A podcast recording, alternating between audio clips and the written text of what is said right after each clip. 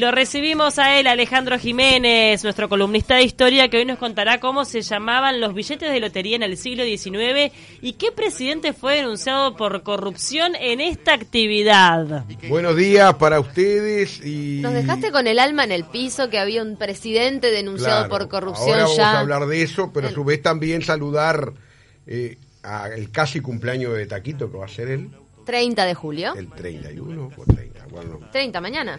Mañana, no, 31. 31 creo que es. 31, Creo que es 31, Ay, perdón, 31. 31. Y 31. por otro lado, eh, saludar por este programa a gente de la banca de, de loterías de Maldonado que se enteraron, eh, particularmente una gran amiga que es Este- Estela Guren, que era una ex compañera de trabajo que eh, tiene una agencia allá en Aiguá, departamento de Maldonado, que nos van a estar escuchando también. Bueno, y esta columna surge un poco como inquietud porque este mes, que se está terminando, se cumplieron 200 años del primer sorteo de lotería en el Uruguay, ¿no? O sea, la, la banca hizo, o sea, o lo que es la Dirección Nacional de Loterías y Quinieras hizo todo un, un festejo con, con esa situación precisamente de esos 200 años de algo tan nuestro como es la lotería, sin ninguna duda, ¿no? Este, ¿Dónde surge la lotería? ¿No? ¿Dónde surge, lo diría, dónde surge el tema de la suerte, de buscar la suerte? Vamos a empezar por Grecia clásica, por, o por Roma. Primero, eh, Tique era la diosa griega de la fortuna, era la que llamaba Fortuna, la diosa romana, hija de Océano y de Tetis, ¿no? Y los primeros sorteos, o sea, o lo que los orígenes de los sorteos más que nada de hoy están en Génova, en Italia. Vieron ustedes que todo lo que tiene que ver con la smorfia napolitana y los significados de los sueños es tiene origen italiano, ¿no? Era lo que llamaba el loto. El loto era una lotería que eran cinco premios entre 90 números, que se, eran los que se, se comercializaban. Y ya en esa época empezaba algo que va a ser fundamental en las loterías y es la eh, un poco lo que era lo benéfico, ¿no? La, la, la, lotería era, y la lotería es una instancia de, eh, que tiene que ver con, con el, eh, lo benéfico, en el caso de la Lotería de Caridad, ¿no? del Hospital Maciel, Uruguay tiene mucho que ver con el nacimiento de precisamente esa, esa lotería. En España, Carlos III, el rey, Borbón, aquel de Carlos III con aire insigne, se quitó el sombrero muy lentamente de la canción de Víctor Manuel y de Ana Belén, ¿no? La Puerta de Alcalá, ¿no? Ese rey tan renovador de Madrid tuvo que ver con la, lo que llamó él, lotería beneficiata, que era una, lotería pública, y que en 1771 tuvo sus primeros niños cantores, de los cuales ahora un rato vamos a volver a hablar. Y eh, bueno, este, luego se va, esa lotería se traslada a América en 1768 y en, eh, y en 1811 eh, precisamente vamos a ver que este, las Cortes de Cádiz en plena dominación napoleónica llevan adelante una serie de sorteos para paliar el hambre, las hambrunas de esa época, epidemias, bueno, todo el tema de la invasión napoleónica, este, y aquella lotería que se, se, instaura en, la época de las Cortes de Cádiz, eh, tiene su primer sorteo en 1814, ¿no? Y, en 1800 y ahí en esa época ya se configura lo que es la Lotería Nacional Española. Estamos hablando principios del siglo XIX y los primeros gordos, ¿no? Que hoy tenemos el de fin de año y en España más que nada era el gordo de Navidad. Por eso ¿no? decíamos que la lotería existe antes que la patria acá prácticamente. Exactamente, ¿no? Estamos hablando Literalmente. de que ya en 1815 se jugaba la lotería de cartones. ¿Saben dónde? En la Casa de Comedias, que es donde hoy está eh, el Palacio Taranco. Fue el primer teatro que tuvo Montevideo en 1793. Wow. Ahí fueron las primeras experiencias de, eh, de lotería de cartón, ¿no? Pero es el, gobernador portugués, el varón de la laguna Francisco Antonio Lecor, ¿no? que va a establecer en 1818 las loterías benéficas para el Hospital de Caridad y los niños expósitos, ¿no? Y el 9 de julio del 19, decíamos, 1819, por eso los 200 años, eh, se hizo en la Plaza Mayor frente al Cabildo, o sea, la plaza eh, lo que es hoy Matriz, Constitución, frente al Cabildo, el primer sorteo de loterías en el Uruguay. Hay que tener en cuenta que en aquel primer sorteo estaban lo que llamaban los sorteadores o niños cantores, que eran cinco. Y, él, y la mecánica estaba, es muy parecida a lo que es actual, a lo que es actual con el tema de los borilleros, pero era con bolsas, porque no había borilleros. Y un niño sacaba el, la, el millar, otro sacaba la, la centena, otro la decena, otro la unidad, o sea, eran los, los que iban formando, o sea, ese premio, ese premio mayor, que en aquella época era un promedio de 200 patacones, que era una moneda este, una moneda regional o una moneda colonial ¿no? de América, este, en aquellos primeros billetes, que saben cómo se llamaban, no se llamaban, llamaban cédulas. Las cédulas eran eh, los billetes, luego se vendían en la vía pública por parte de los loteros, que eran los que estaban, este, caminaban Montevideo para vender eh, esos, esos ¿Qué país timbero Uruguay? Exactamente, ¿no? Y aquellos primeros, eh, si bien el cabildo era el que regulaba el juego por medio de concesionarios, se le daba a distintos eh, personajes de Montevideo, que eran los que eran los concesionarios del juego, eh, en el año 22 pasa el juego del cabildo a la Junta Hermandad de la Hermandad de la Caridad, y ahí es cuando este, empieza a relacionarse mucho más con el Hospital de Caridad, o sea, Hospital Maciel, ¿no? Cuando este, eh, en la puerta del hospital, un juez y un escribano eran los que hacían los sorteos eh, para la Sociedad de la Caridad a partir de 1846. Pero es importante ver que a nivel institucional, ¿cuándo se crea la Dirección Nacional de Loterías y Quinielas? En julio de 1856. Increíble. Este, vamos a ver que hay distintas instancias con respecto a esta eh, a esto del juego. Por ejemplo, ya tempranamente Máximo Santos, ¿de quién vamos a hablar un rato? Porque estuvo vinculado a un caso de corrupción con respecto a la lotería. También a eh, eso. Sí.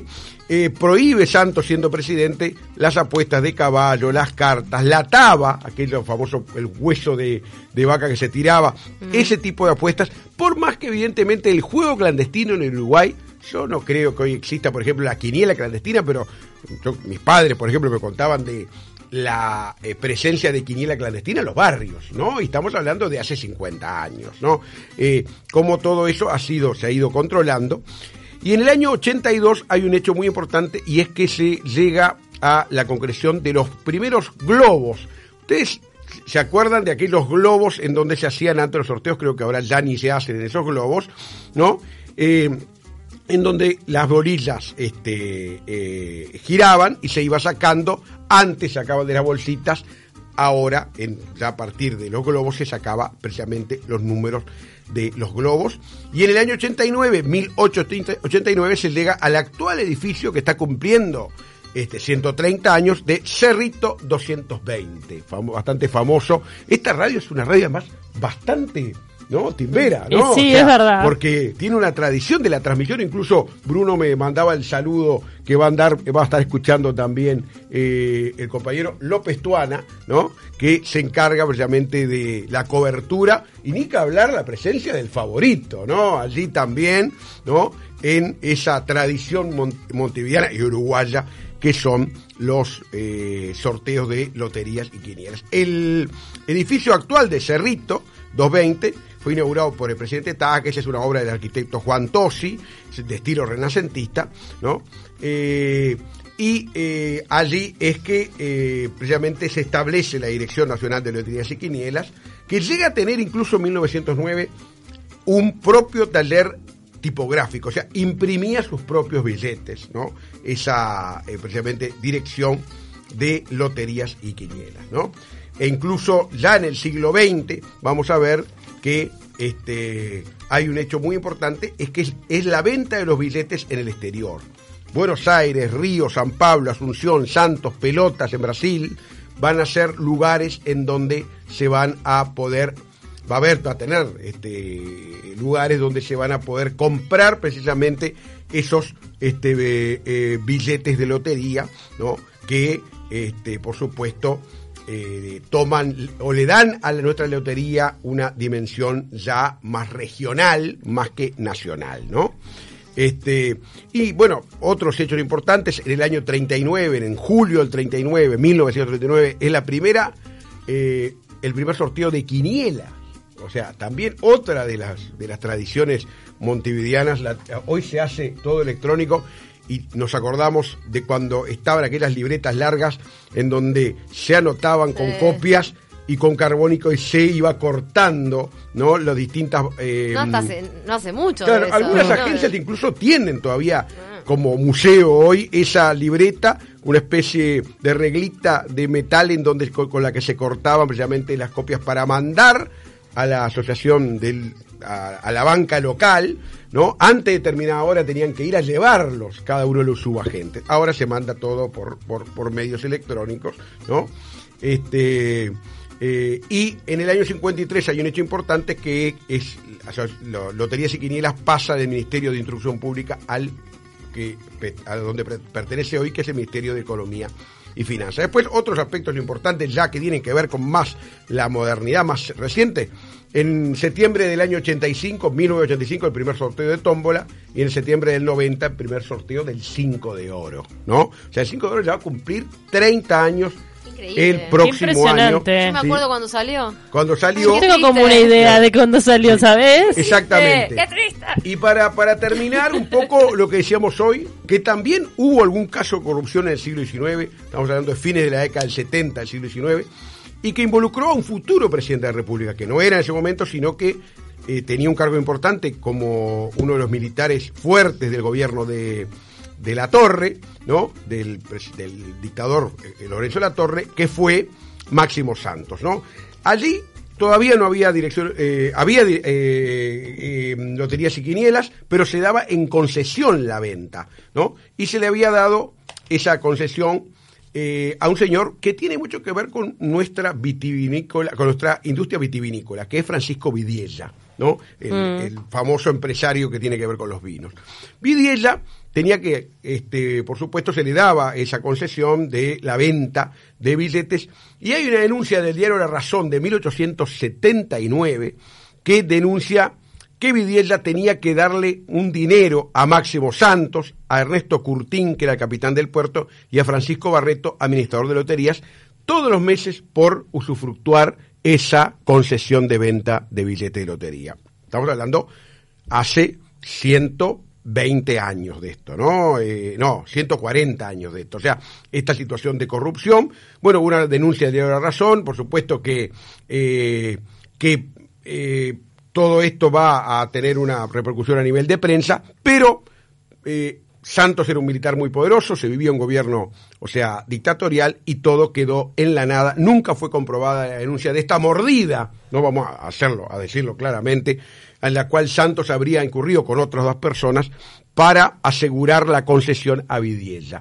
Eh, y es uno de los episodios que tienen que ver precisamente con la, con la lotería, aunque nos vamos a ir con una, un- una cara este, realmente o un aspecto positivo, ¿no? Ni que hablar, tratar de este, estar a tono con esta canción que escuchamos al principio de Jorge Choncho Lazaroff, Ley de Probabilidades, Choncho que ya hace más de 30 años que, que nos dejó y que tiene que ver con eh, un poco el espíritu que muchas veces nos, nos, nos deja el, el juego, que un poco para salvarnos la vida muchas veces, ¿no? Buscar la felicidad por medio de, de los números, ¿no?